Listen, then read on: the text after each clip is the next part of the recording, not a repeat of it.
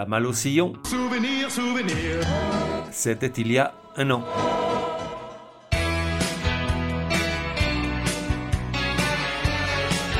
La voix des sillons, numéro 51. Genre, un mix savant de folk, pop et rock. Époque, depuis 1984. De 1 à 10, probabilité que tu connaisses.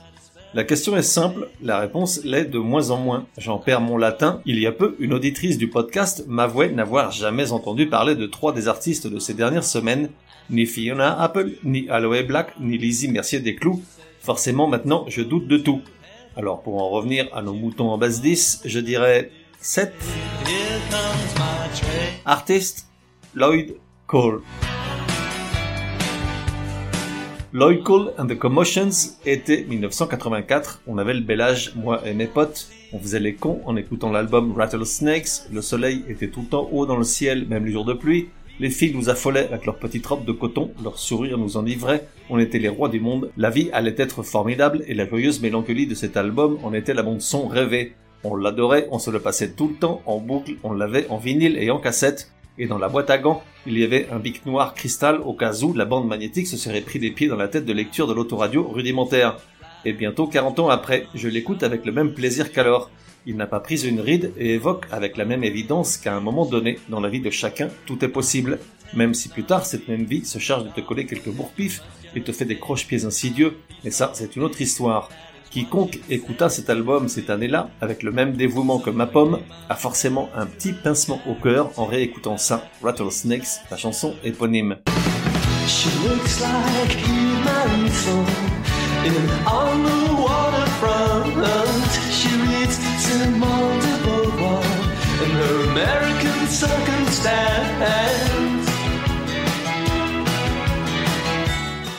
Et si je te raconte tout ça, c'est pour que tu comprennes bien ce qui va suivre, qu'il n'y ait pas d'équivoque, souviens-toi bien que j'adorais Lloyd Cole.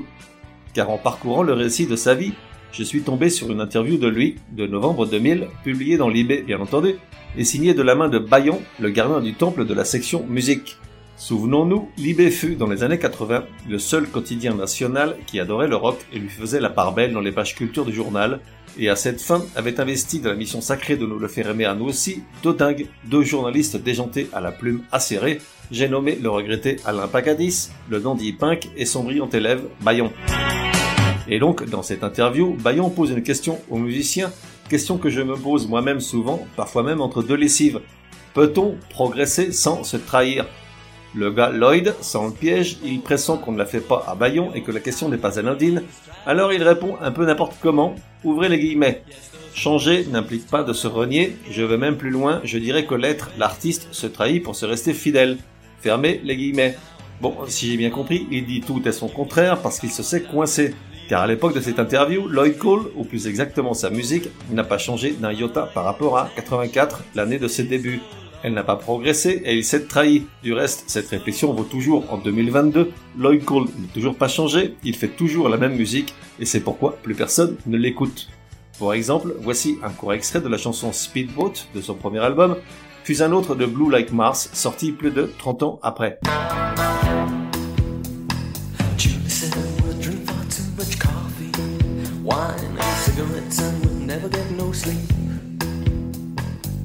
was smacking at a riverboat party. Both of them were speeding, I would say. All aboard. Baby, you know it's not about you. Baby,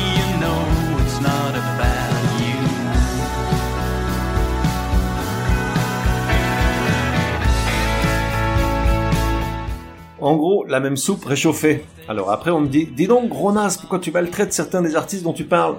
Alors certes, je ne dis pas que je ne dérape pas de temps en temps, mais là, en l'occurrence, je rappelle que j'ai été un gros fan du joufflu. Je trouve dommage que ce gars-là n'ait su se renouveler de disque en disque afin de rester le musicien que Libé adulait en 1984, en le mettant au même niveau que l'autre chanteur à grosses joues de l'époque, Chris Isaac, ou du leader de Prefab Sprout, Paddy McAloon. Car si Rattlesnakes n'a pas vendu des millions d'exemplaires, tout au plus quelques centaines de milliers, dont une bonne partie en France, il a en revanche longtemps résonné dans nombre de radios et dans la tête d'un certain public avide de nouveaux sons qu'aujourd'hui on appelle simplement années 80. Souviens-toi de Forest Fire.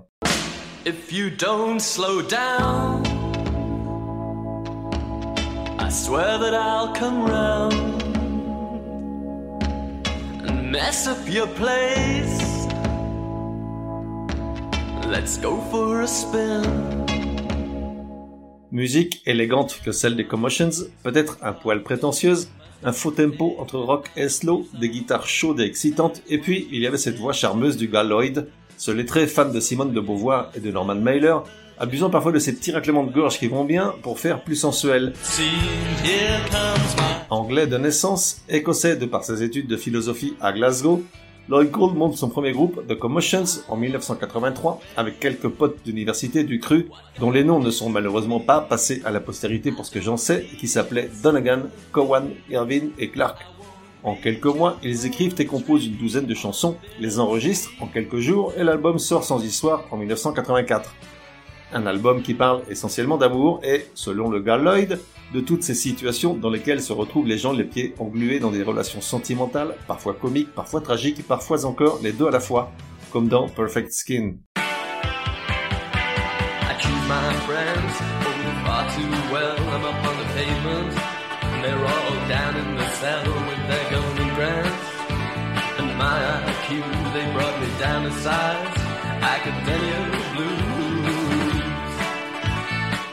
Et la sauce prend plutôt pas mal. Il faut dire qu'après des années de musique punk, post-punk, gothique et autres sous-genres déchirants et bruyants, les gens aspirent à un peu de calme, de volupté et de mélancolie entre boudeuse et rafraîchissante. C'est donc l'époque des Smiths, de Prefab Sprout, de Chris Isaac, des groupes qui font la part belle aux sentiments indolents, à la langueur et à une certaine lascivité. Avec plus de 100 000 albums vendus en Angleterre et une avalanche d'excellentes critiques, Lloyd Cole and the Commotions réalise le coup parfait, se situer à l'avant-garde d'un genre musical apaisant et en principe fait pour durer. Que se disent-ils à ce moment-là? J'en sais rien, j'y étais pas, mais je peux l'imaginer. Ouvrons des guillemets imaginaires. Les gars, ça a marché une fois, et y a pas de raison que ça marche pas une seconde, on a trouvé le filon, changeons pas une équipe qui gagne. Refermons ces guillemets imaginaires donc. Du coup, l'année suivante, ils sortent un second album, Easy Pieces, un titre tiré du film Five Easy Pieces, réalisé par Bob Rafelson en 70 et interprété par Jack Nicholson, un long métrage dont le gars était dingue, à tel point que cinq des chansons de ce nouvel opus sont inspirées par le film. Le disque fonctionne parfaitement dans la continuité du premier, comme s'ils avaient sorti un double album en 84, Easy Pieces contenant les faces C et D. Il contient entre autres l'une de mes préférées du répertoire du gars Lloyd, Brand New Friend.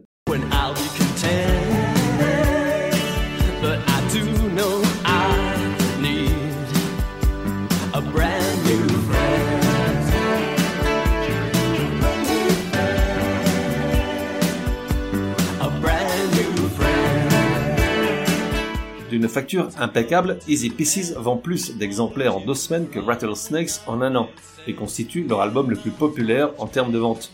En réalité, s'il ne s'est passé qu'à peine un an entre les deux disques, ce n'est pas tant en raison de l'envie du groupe de profiter de la vague de sympathie dont ils jouissent, que celle de leur maison de disques de presser le citron tant qu'il a du jus, comme souvent dans cette industrie. Du reste, si le public suit, les critiques sont moins dupes, certains médias parlant de chansons d'occasion réchauffées, de remplissage sans l'âme de Rattlesnakes. Le single Lost Weekend atteint tout de même les places d'honneur dans les charts UK.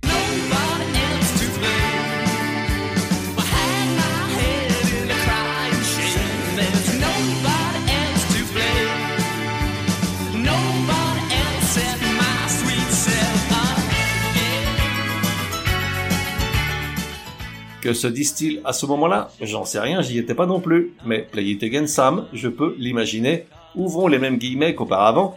Les gars, ça a marché deux fois, il n'y a pas de raison que ça marche pas une troisième. Le filon semble inépuisable, changeons pas une équipe qui gagne.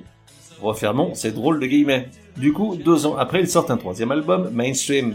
La maison de disques joue le jeu et investit 300 000 livres dans l'enregistrement du disque, soit dix fois plus que pour Rattlesnakes. On y trouve du lourd côté studio, production et musicien, puisque par exemple, à la batterie de l'un des morceaux, Hey Rusty, c'est Stewart Copeland qui s'assied. Stewart Copeland, le batteur de Police donc.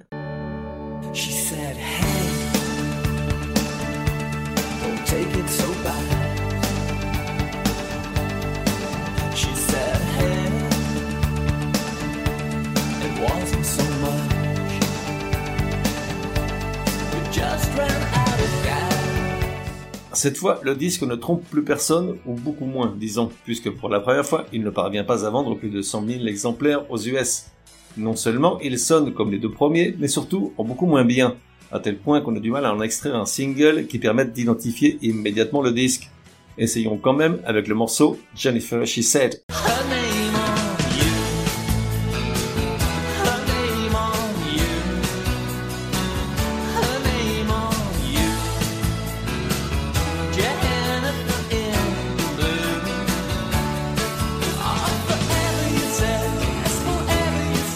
Que se disent-ils à ce moment-là?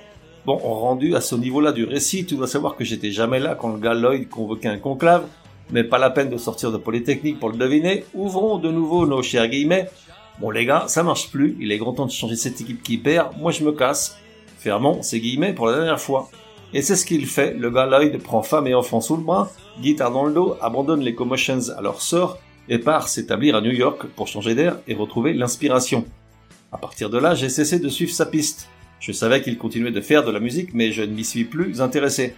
Et pourtant, en 32 ans de vie américaine, il s'est converti en un musicien prolixe, puisqu'il en est à entre 15 et 20 albums, selon si l'on inclut dans la liste deux disques live parus en 2009. S'il a reformé un groupe, The Negatives, au tout début des années 2000, c'est essentiellement en solitaire qu'il continue l'aventure, enregistrant et produisant ses disques depuis son sous-sol où il a installé un studio. Il est marié à la même femme depuis le début, ce qui est assez remarquable en soi, a deux enfants et s'est converti en un dingue du golf. Bon, chacun son truc. Et voilà, cet épisode sur le Galoid s'achève. Forcément, j'ai gardé le meilleur pour la fin. Are you ready to be heartbroken? Es-tu prêt à avoir le cœur brisé? Un morceau tiré, bien entendu, de Rattlesnakes, qui sent bon l'année 1984, les petites robes de coton affolantes, les sourires enivrants et les cœurs en mille morceaux.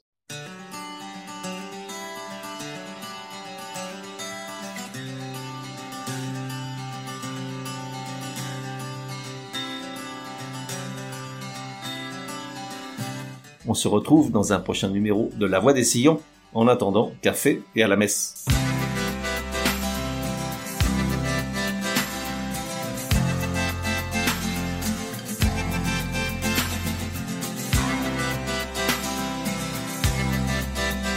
Looking like a born again, living like a heretic, listening to Arthur Lee records, making all your friends feel so guilty about their cynicism. And the rest of their generation, not even the government, are gonna stop you now. But are you ready to be heartbroken? Are you ready to be heartbroken? Pumped up full of vitamins, unaccountable of seriousness. You say you're so happy now, you can hardly stand. Or lean over on the bookcase if you really want to get straight. Read Norman Mailer or get a new tailor. Are you ready to be heartbroken? Are you ready to be heartbroken? Are you ready to bleed? What would it take? What would it take to wipe that smile off of your face?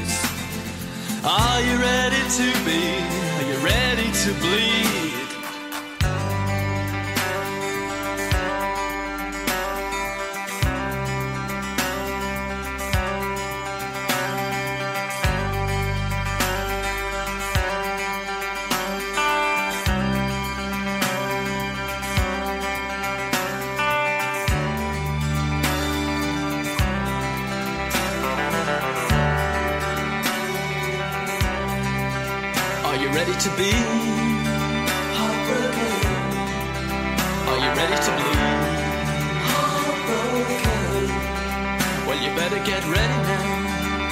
Baby.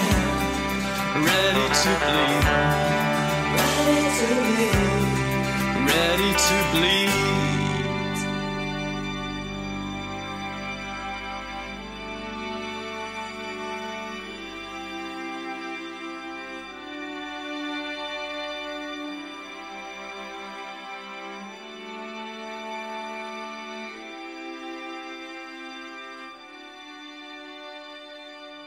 Et voilà, that's all Fox. Pour me contacter, me dire que vous avez adoré ou pas du tout, mais j'y crois pas.